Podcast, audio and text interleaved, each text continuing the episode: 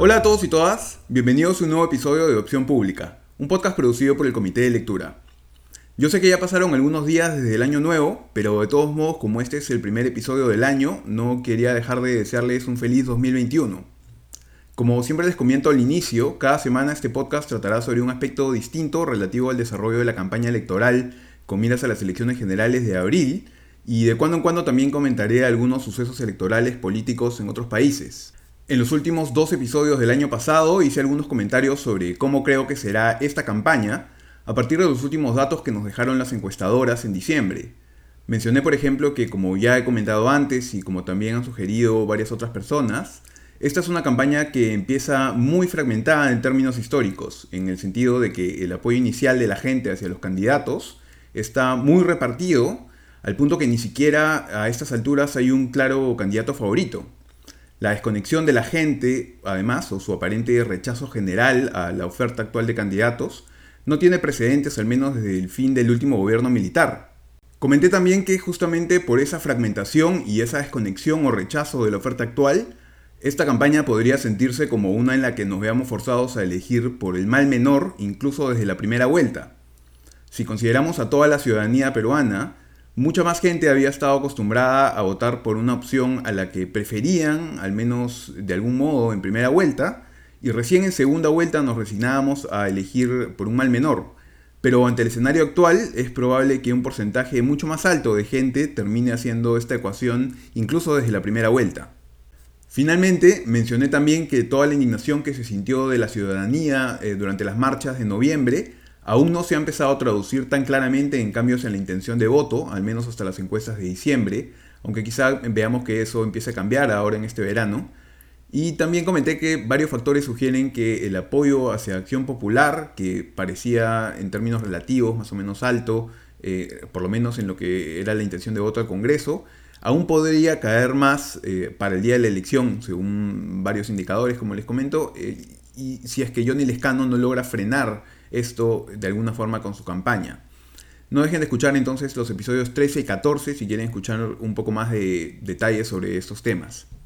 Esta vez, siendo de nuevo este el primer episodio del año y como para actualizarnos en cómo va la carrera, quiero tratar dos asuntos muy puntuales. Primero, el estado de la inscripción de las candidaturas presidenciales y luego el primer caso conocido de un procedimiento de exclusión de un candidato presidencial, eh, el presentado contra César Acuña. No tenemos todavía nuevos números de encuestadoras, así que no hay nuevos datos que comentar por allí, pero esperemos que para la próxima semana ya empiecen a salir. Vamos entonces al primero de estos temas. A diferencia de 2016, cuando recién a estas alturas se estaban inscribiendo a la carrera los candidatos presidenciales, para el calendario electoral de este año se quiso que este tema sea resuelto desde antes.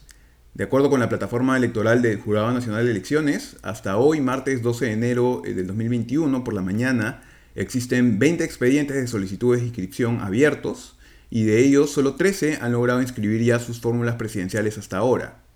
Según su número de expediente, estas son las lideradas por Julio Guzmán del Partido Morado, Daniel Salaverri de Somos Perú, Johnny Lescano de Acción Popular, Ciro Galvez de Renacimiento Unido Nacional, Verónica Mendoza de Juntos por el Perú, Keiko Fujimori de Fuerza Popular, Ollanta Humala del Partido Nacionalista, Marco Arana del Frente Amplio, Pedro Castillo de Perú Libre, Nidia Vilches del Partido Aprista, Rafael Santos de Perú Patria Segura, Rafael López Aliaga de Renovación Popular y Alberto Bengolea del Partido Popular Cristiano. Hay dos partidos más cuyas fórmulas presidenciales han sido declaradas improcedentes en primera instancia, pero que han apelado ante el Jurado Nacional de Elecciones. ¿Qué ocurre aquí? Que en cada elección el Jurado Nacional de Elecciones crea una serie de organismos descentralizados temporales que se llaman los jurados electorales especiales y que están en cada jurisdicción del país y funcionan en, cada uno de estos lugares como la primera instancia de los procesos electorales. Allí deben acudir los candidatos, por ejemplo, a inscribir sus candidaturas al Congreso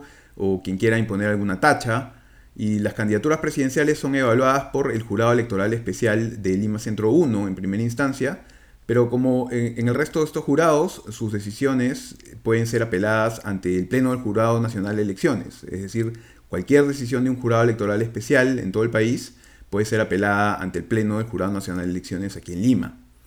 Eh, les contaba entonces que hay dos partidos más cuyas fórmulas presidenciales han sido declaradas improcedentes en primera instancia,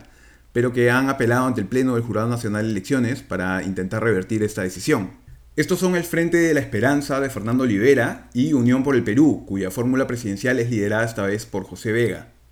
Tenemos hasta allí 15 de los 20 partidos entonces, 13 ya inscritos y dos más declarados inicialmente improcedentes, pero a la espera de la decisión final del Jurado Nacional de Elecciones. Los otros 5 partidos están aún en el periodo de tachas, que es el último paso para que una fórmula presidencial quede inscrita. Una vez que el jurado electoral especial ha verificado que una solicitud de inscripción cumple con todos los requisitos legales, la admite y luego el partido debe esperar que pasen tres días calendario desde que se publica la resolución que los admite para saber si su fórmula presidencial finalmente queda inscrita. Durante esos tres días cualquier ciudadano puede presentar una tacha, que básicamente es una alerta que puede hacer cualquier persona para eh, indicar que algún, hay algún problema con una candidatura que no ha sido detectada por el sistema electoral y por eso a veces una tacha puede terminar en la exclusión de algún candidato.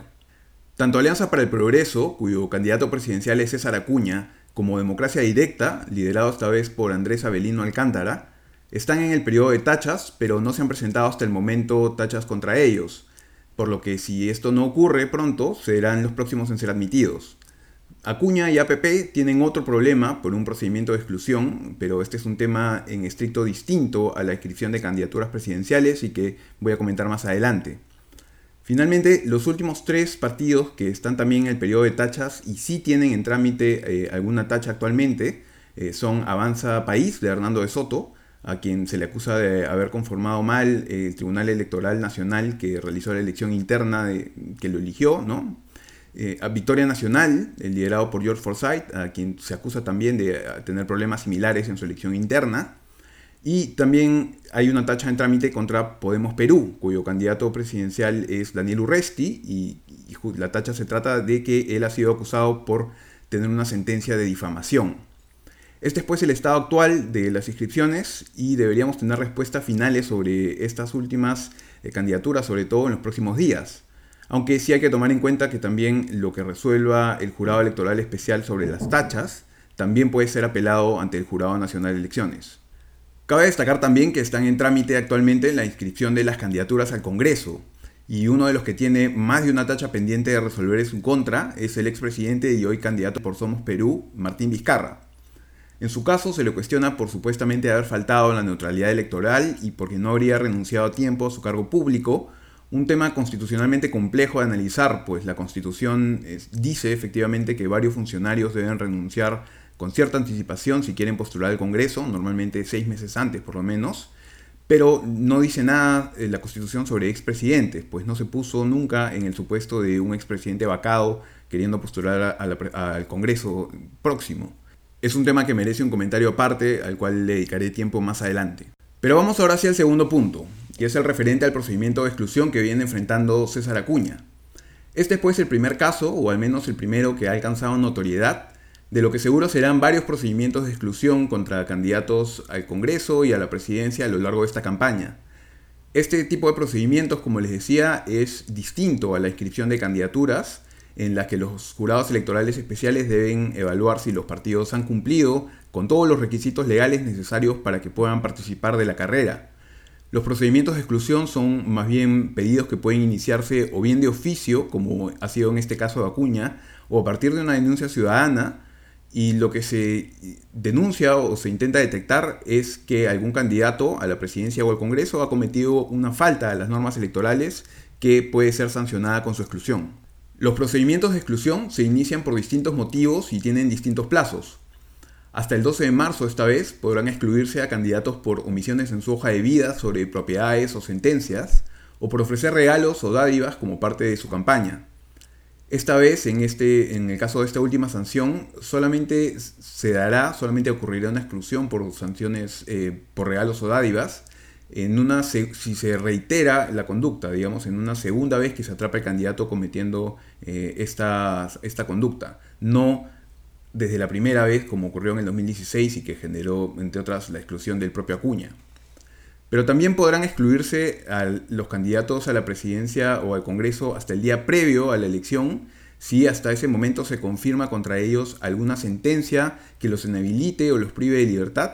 digamos en última instancia, o si se emite en su contra una sentencia en primera instancia por delito doloso, ¿no? por la ley que se aprobó recientemente. Es decir, un delito doloso son aquellos delitos que se cometen adrede. Si ocurre esto último, a diferencia de las exclusiones por omisiones en hoja de vida o regalos o dádivas, si ocurren omisiones por sentencias, estas pueden darse hasta un día antes de la elección. El caso de Acuña es complejo hasta donde lo he podido revisar, pues se le acusa de no haber considerado en su hoja de vida una propiedad que al momento de presentar sus papeles aún no figuraba inscrita en registros públicos. Ciertamente si él sabía que ya había adquirido el inmueble, debió declararlo, porque el registro público de un bien no es lo que genera la transferencia de propiedad, sino el propio acuerdo de venta entre las partes. Pero también es cierto que Acuña había ya había iniciado el trámite para que ese inmueble sea inscrito en registros públicos desde semanas antes, por lo que desde el lado de APP podría argumentarse que no hubo realmente una intención de ocultar información, sino que se trata más bien de un error. El jurado electoral especial no ha aceptado esa interpretación, pero ahora APP ha apelado y esto deberá ser evaluado por el Pleno del Jurado Nacional de Elecciones. Mi percepción es entonces que va a ser clave la evaluación de esos elementos del caso que haga el jurado para determinar si se confirma o se revoca la decisión inicial de excluir a Cuña de la carrera. No sé si lo recuerden, pero en las elecciones municipales de 2014, el jurado electoral especial de Lima Centro de ese entonces decidió excluir a Luis Castañeda, entonces candidato a la reelección por la alcaldía de Lima, por haber consignado información incorrecta en su hoja de vida, Concretamente se le acusaba de haber declarado terminar su carrera de Derecho en la Universidad Católica, cuando en realidad su título universitario lo había obtenido por otra universidad. Si bien eh, esta fue una interpretación eh, legalista que se tomó en primera instancia eh, y que hubiese determinado que Castañeda sea excluido, al final el jurado sopesó el hecho de que no parecía, por los elementos que mostraba el caso, haber habido una intención clara de engañar al electorado, y entonces se revocó la decisión de primera instancia, se permitió que Castañeda siga en carrera y solo se pidió que se haga una anotación en su hoja de vida corrigiendo el error. No queda del todo claro que este caso sea del todo similar, pero tampoco parecería pues ser tan seguro que el jurado vaya a ratificar la decisión de primera instancia sin al menos entrar a analizar este punto a fondo. Es verdad que antes este organismo ha sido acusado de ser muy legalista o formalista, en el sentido de sopesar el cumplimiento de los requisitos legales para aceptar en la inscripción de una candidatura por encima de los derechos de participación política, como se le acusó, por ejemplo, en el caso del propio Acuña en el 2016. Pero la verdad es que estos criterios, en, teoría formalistas, fueron aplicados en casos como el de Acuña, yo decía, o en el de Warok, que la verdad resultaban muy claros, eh, implicaban a los propios candidatos ofreciendo o regalando directamente bienes. Pero el jurado no fue no tomó el mismo criterio, no tomó un criterio igual de duro en otros casos que fueron menos claros, como en el que se presentó para excluir, por ejemplo, a Keiko Fujimori por una actividad en la que la organización llamada Factor K ofreció regalos a través de un sorteo, pues no se pudo determinar en ese caso que los regalos proviniesen de parte de ella.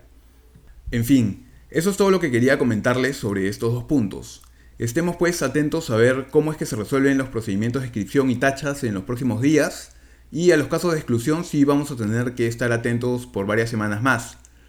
No me ha quedado tiempo para comentar hoy sobre los sucesos de la semana pasada en Estados Unidos, pero seguro que en alguno de los próximos episodios le dedicaré también un espacio a este tema, que me parece que debe llamarnos también a la reflexión sobre cuán importante y cuán sólidas son realmente las instituciones democráticas de nuestros países.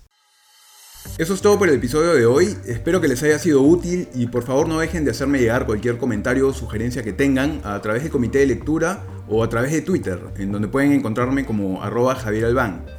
No se pierdan el episodio de la próxima semana, en el que seguro empezaremos nuevamente a revisar los números de las encuestas, de los primeros números de las encuestas de este año. Eso es todo, muchas gracias.